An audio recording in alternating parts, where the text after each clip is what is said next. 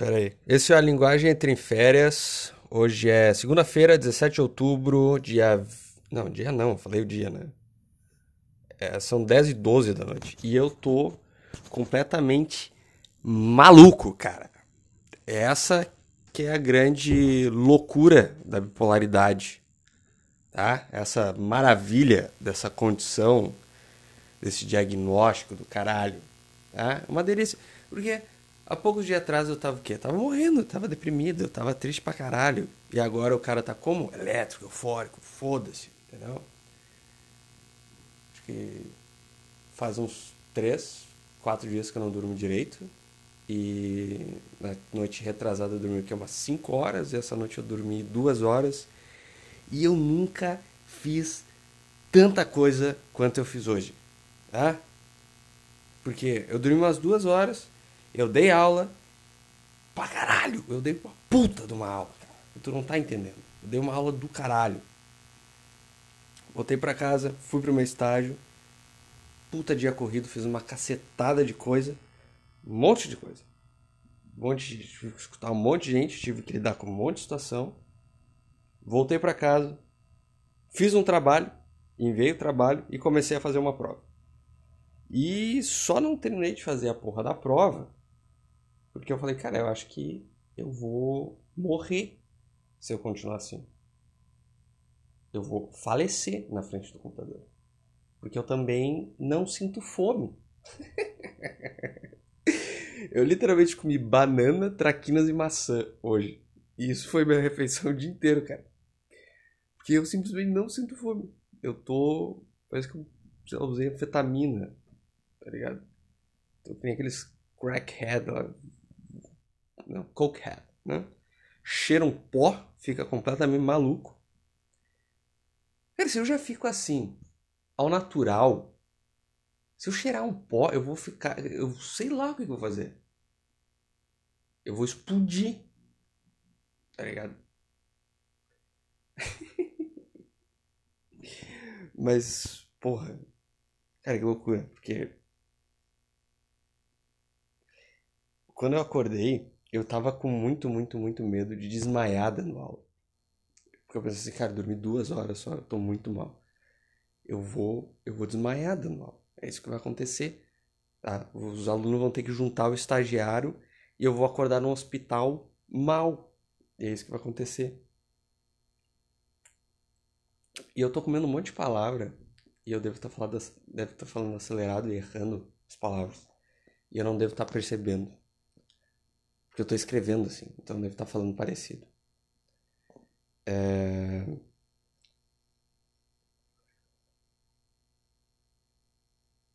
Mas é. Que coisa maluca, cara. Que coisa maluca ser desse jeito. Puta que pariu, porque nessa madrugada, né, ontem no caso, tava conversando com a guria. E daí tu recebe aquela mensagenzinha de. Acho que a gente pode ser só amigo. E daí tu fica, er, er, vou me matar, er. E fica pensando, eu vou falar, eu vou me matar. Eu vou me matar. Mas daí tu não diz nada, obviamente. Tu fala, não, pode ser. Hum, seremos amigos. Beleza. Toca a tua vida aí, eu toco a minha. É, a gente mantém, tenta manter essa pose. Mas por dentro tá como? Eu vou. Eu vou comprar um revólver e eu vou dar um tiro na minha cabeça. eu vou pegar essas cinco cartelas de lixo que eu tenho aqui, vou bater no liquidificador e vou tomar tudo. É, a gente fica assim. Fica aquela dor lá dentro, entendeu? Aquela vontade de, de empacotar logo, entendeu? Mas a gente não faz, né? A gente tanca essa porra. Porque, sei lá, é pecado se matar. Eu não sei, cara. Eu não sei. Por que eu não me matei? Eu sei por que eu não me matei, tá? Eu não me matei só por causa das relações que eu tenho. Senão eu já tinha me matado, cara. Se fosse por mim, eu já tinha me matado, tá? Se eu vivesse sozinho, no meio do nada, se não, não conversasse com ninguém, sei lá, se brigasse com a, não falasse com ninguém da minha família, não tivesse amigo, uh, não conhecesse as pessoas que eu conheço, eu ia me matar, tá? Eu já teria me matado. Eu não me amo tanto assim.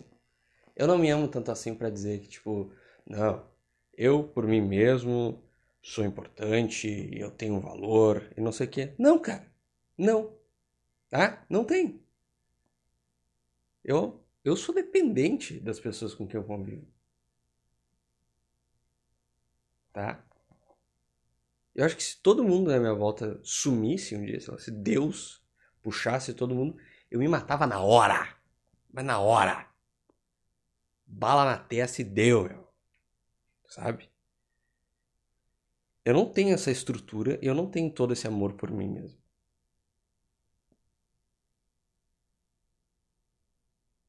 Daí pode falar, ah, não, mas tem as pessoas me falam, ah, porque tu quer tá sempre certo, porque tu age como se fosse o melhor, muito inteligente, não sei o quê. É mentira, cara. É mentira. é mentira, cara. Isso é uma defesa, basicamente. Sou eu me defendendo. Outra coisa que eu percebi da, de ficar eufórico e de, de privação de sono é que tu fica muito honesto. Então, eu quero ver onde é que isso aqui vai dar. Uh...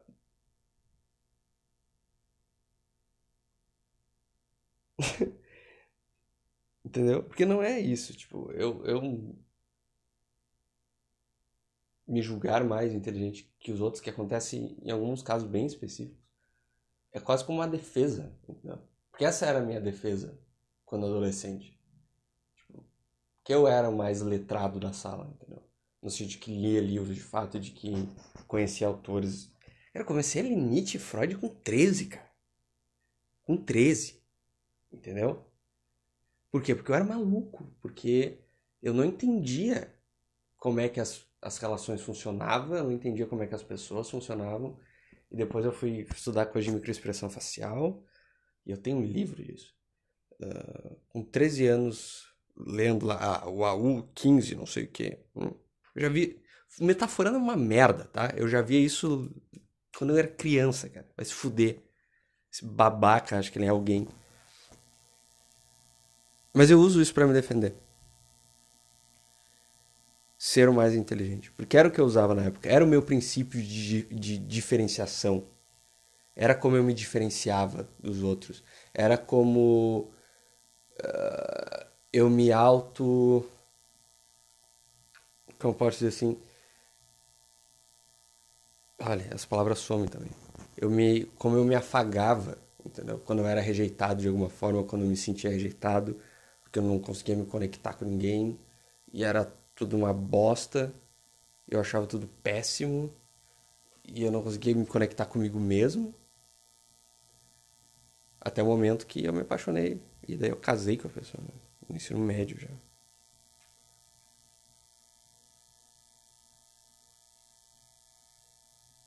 Então, você achar, bancar inteligente, ser o mais inteligente, e, em que pese seja verdade na maior parte dos casos, porque, né? Mas Sabe qual era o meu hobby quando eu tinha, sei lá, 13, 14 anos? Era. Meu hobby era. Eu criei um palácio da memória. Eu criei um palácio da memória grande, considerável, bem detalhado. E todo dia, quando eu chegava da escola, eu abria super interessante a mente cérebro. Mais um outro lá, site que era só sobre biologia, que agora eu não lembro o nome. E tinha um artigo de psicologia também, mas esse eu não lia muito porque eu achava difícil porque eram artigos científicos e tal, né? Mas eu pegava principalmente esses três sites. Todo dia eu abria todas as notícias e todas as reportagens que tinham saído naquele dia. E eu memorizava todas. Por motivos de foda-se. Eu pegava tudo aquilo e eu colocava no meu palácio da memória e eu memorizava tudo. Tudo. Esse era o meu hobby, cara. Essa era a minha, minha diversão, assim. E eu tenho um monte de informação inútil dentro da minha cabeça até hoje. Que, que, que a, o formato elíptico da Terra foi descoberto em 1512. Uh, que é mais que os Neandertais já tinham algo como uh, um processo fúnebre e tal, não uma missa, né, mas um, processo de enterrar a pessoa e tal. Uh, que o córtex, eu acho que é o córtex anterior cingulado, se ativa quando a gente vê alguém do qual a gente gosta. Hum?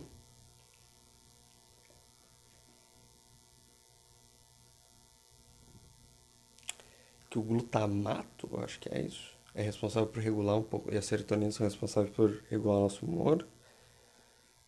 E tem mais um monte de coisa aleatória, cara.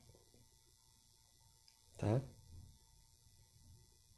Eu tinha um, um palácio especificamente para ler Freud. E eu também cheguei a memorizar algumas poesias do Augusto dos Anjos. Que é outro cara completamente, né? Porra, Augusto dos Anjos é completamente, cara. Outro negócio depressivo. Eu, filho do carbono da maníaco, monstro de escuridão e rutilância, sofro desde a epigênese da minha infância a má influência do signo dos zodíacos. Profundissimamente hipocondríaco, sobe minha boca uma ânsia análoga à ânsia que se escapa da boca, né? É, foda Escapa da boca de um cardíaco. E é isso aí.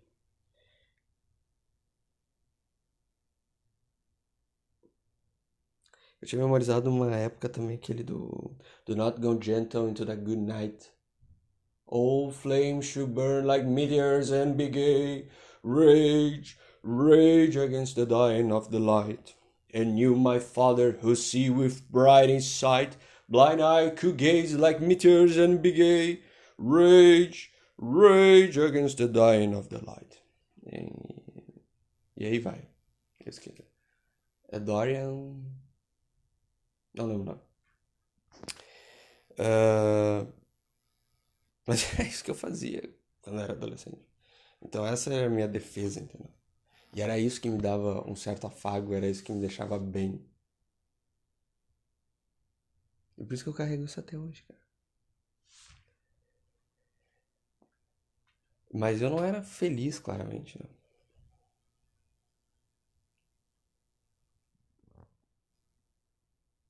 Eu esqueci completamente o que eu ia falar.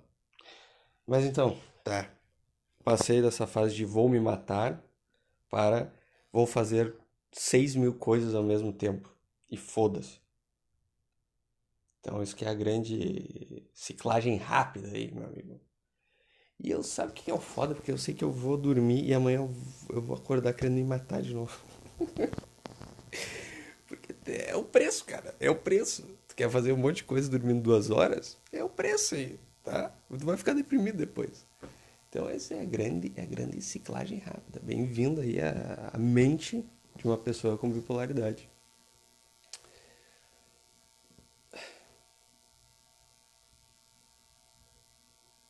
completamente maluco, bicho.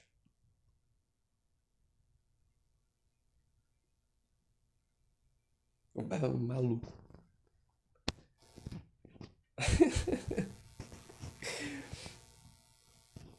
Mas aconteceu uma coisa engraçada hoje na aula também. De... Eu tava. Enfim, eu tava preparando, arrumando meus materiais ali para começar a aula. E chegou duas dois adolescentes do terceiro ano e me chamaram assim na porta. E eu achei que era, sei lá, os caras dar algum aviso, tá ligado? Daí eu fui lá, fui conversar com eles. Deram um gurizão assim e uma guria. Do terceiro ano. Eles vieram assim, ai, senhor, tu não vai dar aula pra gente do terceiro ano? Eu, ah não, tô dando aula só pros primeiros anos agora e tal, porque. Daí o gurizão falou assim, Ai, senhor, é porque. Como é que é? Como é que é? Não, porque seria um refresco para os nossos olhos, não sei o que. O que que é isso, meu? Que porra é essa? Tem uma gay, tem uma gay do terceiro ano flertando comigo, é isso? Tem uma gay do terceiro ano dando em cima de mim. É isso, é isso que é ser professor? É isso que é ser professor, cara? que caralho? É uma ousadia, né? Mas tá bom. E daí outra guria assim, ah, eu te reconheci da academia e tal, porque tem uma academia do bairro aqui onde eu vou, e acho que ela deve morar na, na volta. Ah, eu te reconheci da academia e tal, não sei o quê. Deu. Tá, né? Pois é, eu tô um tempo sem ir, mas vou voltar. É, que interação é essa, bicho? Tipo, que interação é essa? Daí Deu, ah, não, tchau. Não, um dia a gente, uma hora a gente se encontra. Agora vai ser extremamente desconfortável ir pra academia. Porque vai ter aluna minha lá. Entendeu? Isso vai ser.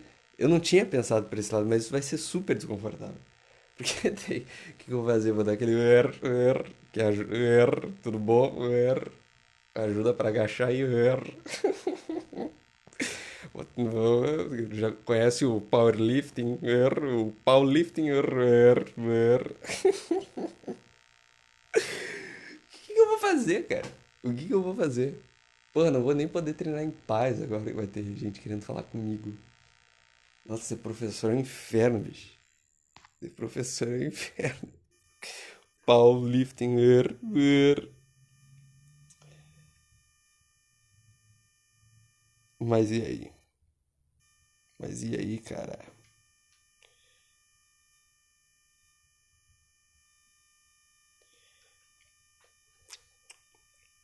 Mas e aí? O que, que eu vou te falar? 16 minutos eu falei uma porrada de coisa.